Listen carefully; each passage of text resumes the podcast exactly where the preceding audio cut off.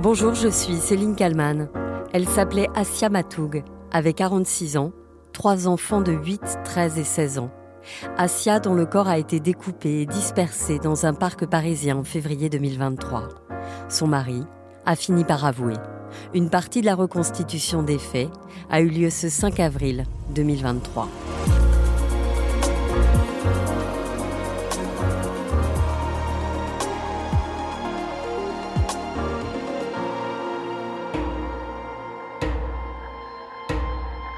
L'horreur, en pleine journée dans le vaste parc des Buttes-Chaumont, situé dans le nord-est de Paris, dans le 19e arrondissement. Un parc de 25 hectares où les Parisiens et touristes ont l'habitude de s'y promener ou d'y pique-niquer quand le temps le permet. Ce lundi 13 février, deux agents d'entretien découvrent un morceau de corps humain dissimulé dans un sac plastique. Les deux hommes préviennent la police qui décide immédiatement d'évacuer et de fermer le parc. La brigade criminelle est saisie de l'affaire et le parc est ratissé de long en large pour voir si d'autres parties du corps y sont cachées. Vincent Van Dingum, grand reporter police-justice de BFM TV. On peut dire à l'heure actuelle que la brigade criminelle est saisie de l'enquête.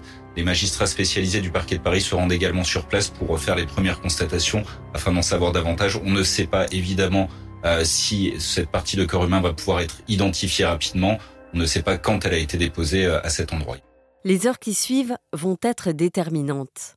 Les enquêteurs découvrent d'autres parties du corps de cette victime qui s'avère être une femme.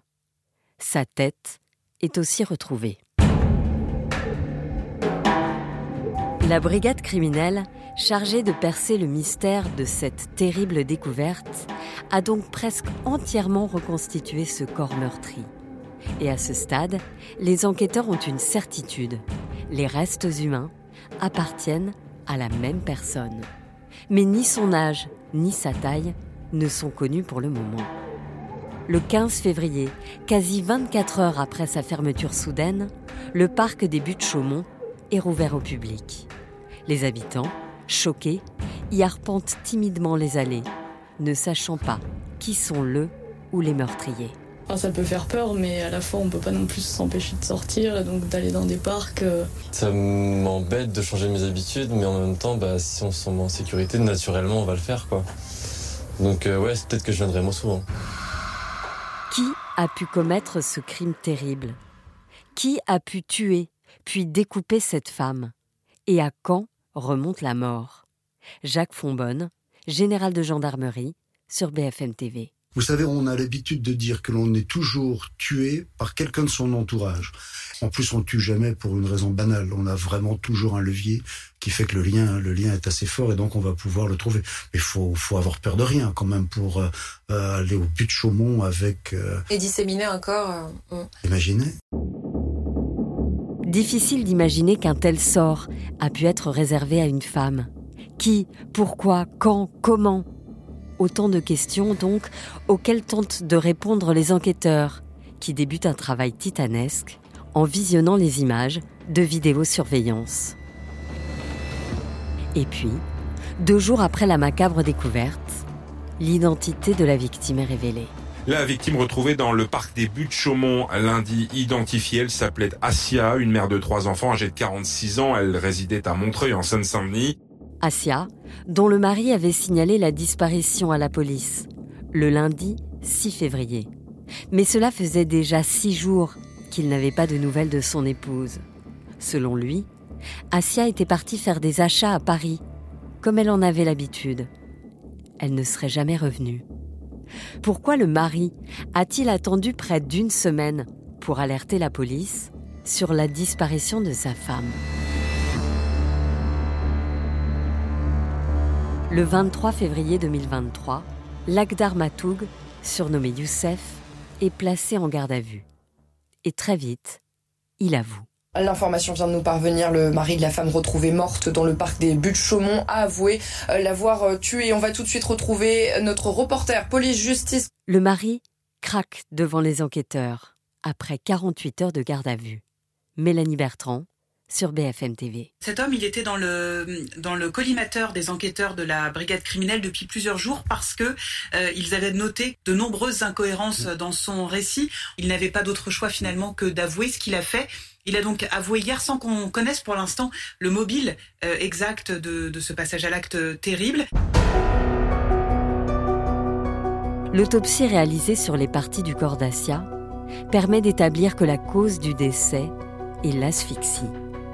Pendant ses aveux, le mari explique son geste par des rancœurs au sein du couple depuis plusieurs années. L'avocate de Youssef Matoug confie alors à BFM TV que son client est effondré sur le coup, il n'avait pas l'intention de tuer. Ce sont euh, ces mots qu'il avait du mal évidemment à dire à ses enfants qu'il était responsable du décès de leur mère, qu'il était pris dans un tourbillon de sidération et qu'en laissant le corps d'Asia au but de Chaumont, il, espérait, dit-elle, euh, que qu'elle soit retrouvée et que lui soit interpellé. Youssef Matoug, 50 ans, est donc mis en examen pour meurtre sur conjoint, atteinte à l'intégrité et dissimulation de cadavres. Il est immédiatement incarcéré.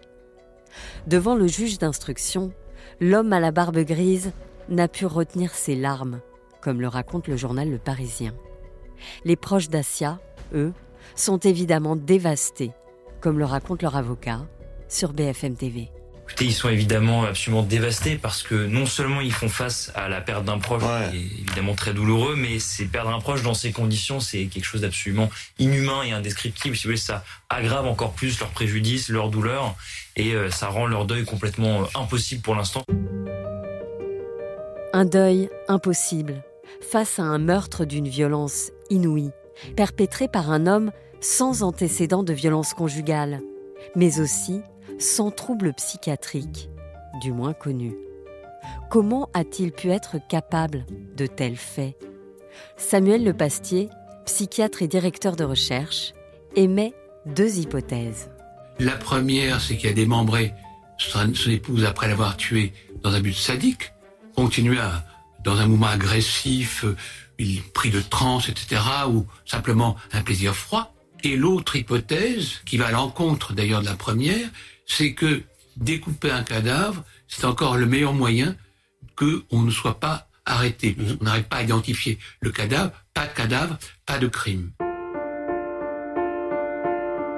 Je vous l'ai dit un peu plus tôt, Youssef Matoug est notamment poursuivi pour meurtre sur conjoint. Mais l'enquête n'est pas terminée. Avec une question de taille. A-t-il prémédité son geste? Le journal Le Parisien a publié le 3 avril les aveux glaçants de l'homme de 50 ans, qui a fait croire à ses trois enfants, aujourd'hui placés en foyer, que leur mère dormait sur le canapé, alors qu'en réalité, elle était déjà décédée. Il l'aurait étranglée, puis deux jours plus tard, il aurait décidé de la découper, et c'est dans un caddie qu'il aurait transporté les morceaux du corps pour les cacher dans le parc des Buttes-Chaumont. Ce mercredi 5 avril, une partie de la reconstitution de ce crime innommable a été menée.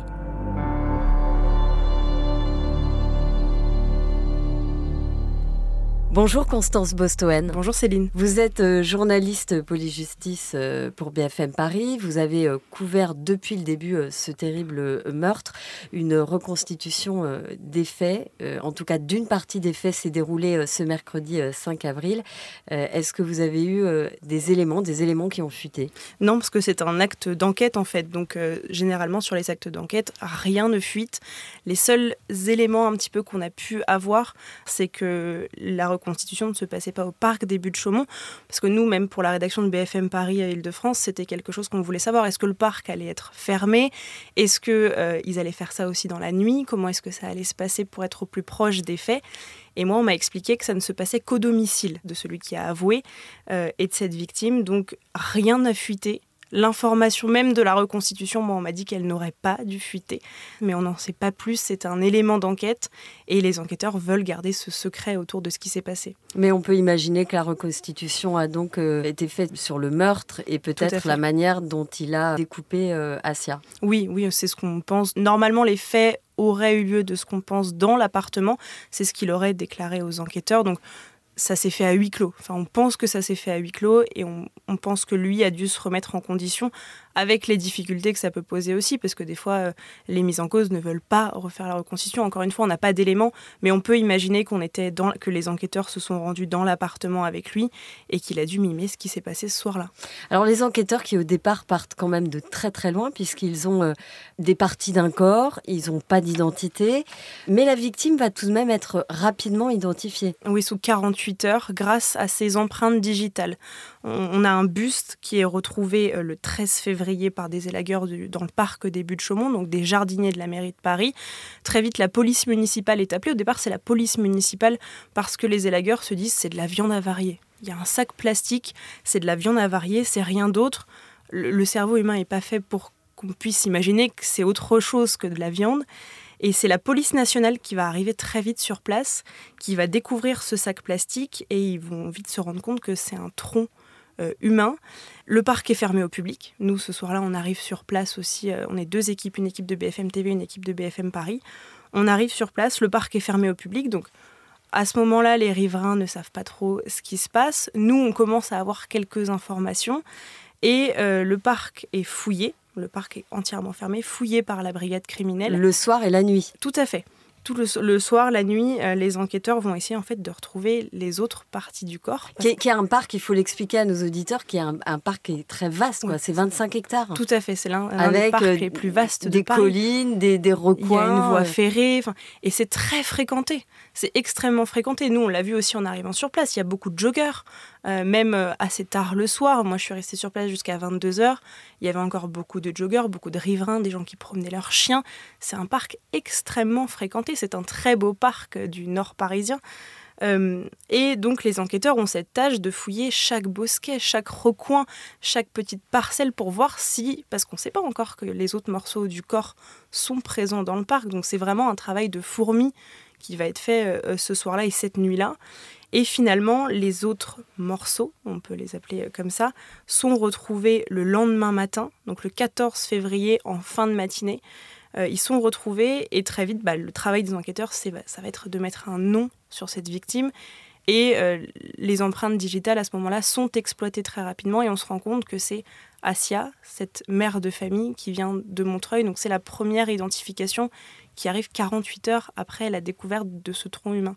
Et donc, une fois l'identité de la, victime connue, les enquêteurs vont s'intéresser au mari, euh, à son emploi du temps et à ses déclarations qui finalement, euh, ils, se rendent compte, sont très vite incohérentes. Oui, euh, alors déjà, l'entourage, l'environnement proche de la victime, c'est la première chose sur laquelle les enquêteurs vont se pencher. Comme dans toutes ces affaires, c'est souvent dans l'entourage proche que un ou plusieurs suspects se dégagent. Et euh, cet homme, la première chose qui intéresse les enquêteurs et qui, met les enquêteurs sur la piste de son mari, c'est, ce sont ses déclarations. C'est surtout le fait qu'il met plusieurs jours à déclarer sa disparition.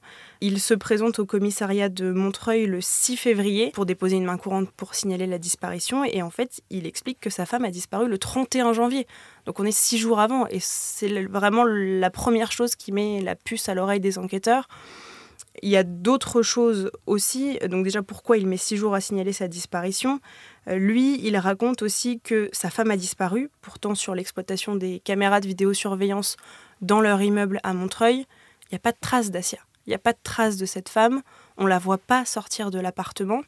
Lui, il explique aussi qu'il s'est rendu plusieurs fois à Paris pour qu'il l'a cherché lui-même. Tout à fait. Son téléphone est exploité, son téléphone ne borne pas à Paris. Il y a beaucoup d'incohérences. Il, dit aussi qu'il a passé des appels, qu'il l'a appelé plusieurs fois. Ouais, or, on se rend compte qu'il l'a jamais appelé avant le 13 février, euh, le jour où peut-être il a déposé euh, Tout à fait.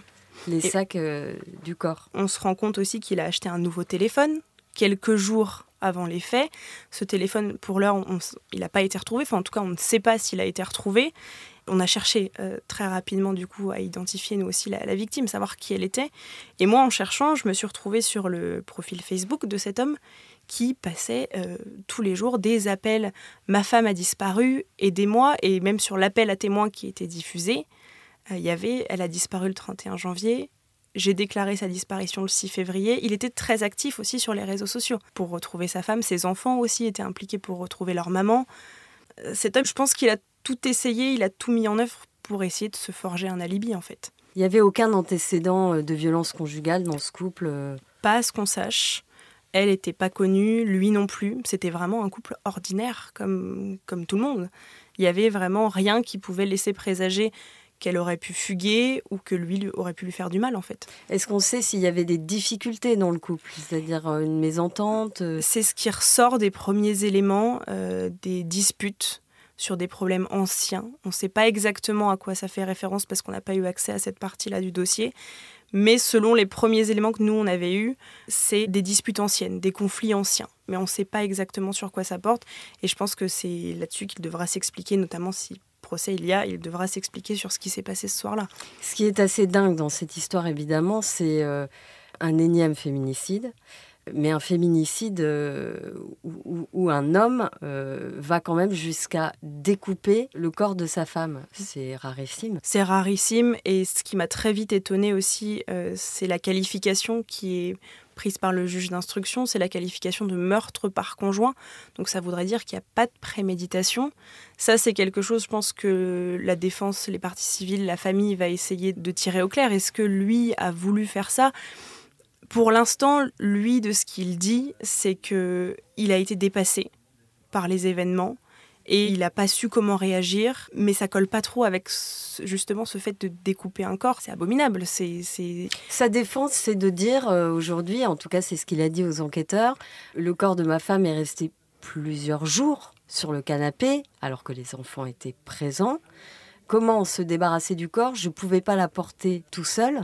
Donc je l'ai découpé. Et il aurait fait trois allers-retours en plus au parc des de Chaumont, parce que le corps aurait été découpé en trois fois. Et je parle encore euh, au conditionnel, mais il aurait découpé le corps en, trois fois et il aurait fait trois allers-retours en bus jusqu'au parc.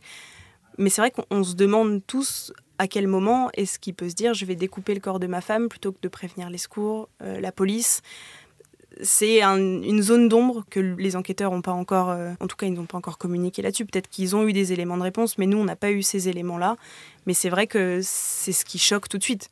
Quand nous on a les, premiers éléments, un corps découvert, un corps démembré, en plus de ça, dans un parc aussi fréquenté, aussi public où il y a des enfants qui jouent, on se dit mais dans quelle horreur est-ce qu'on est tombé C'est vrai qu'il y a eu une psychose au départ quand on ne savait pas euh, qui était la victime, euh, qui était le, le, tueur présumé. Et on est quelques semaines, quelques mois après l'affaire Lola aussi dans ce quartier. Euh, c'est quelque chose que tous les riverains ont encore en tête. Ils ont été particulièrement choqués.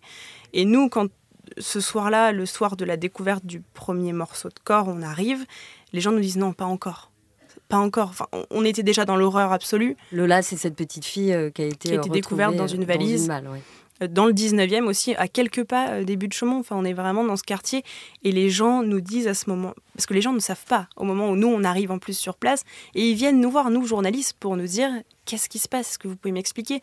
Est-ce qu'il y a quelqu'un dans le parc, une personnalité? Euh, Il y a vraiment un côté positif au début en nous disant bah, est-ce qu'il euh, y a un arbre qui est tombé? Enfin, c'est vraiment décalé par rapport à ce que nous on sait déjà. Et c'est très difficile aussi de leur amener cette information en face à face en leur disant non, il y a un morceau de corps qui a été découvert. Il y a des familles qui ressortaient du parc, qui disaient mais on était, on était dans le parc il y a quelques instants, enfin, avec mes enfants, on se promenait, comment est-ce que c'est possible?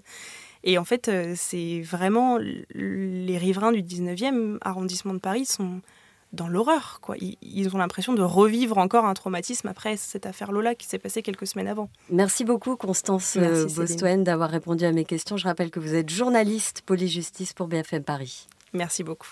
Je vous rappelle le numéro national unique pour les victimes de violences conjugales. Il s'agit du 39 19. Merci à Alexandre Foucault pour le montage de cet épisode et merci à vous de l'avoir euh, écouté. Je vous donne rendez-vous euh, demain pour un nouveau titre à la une.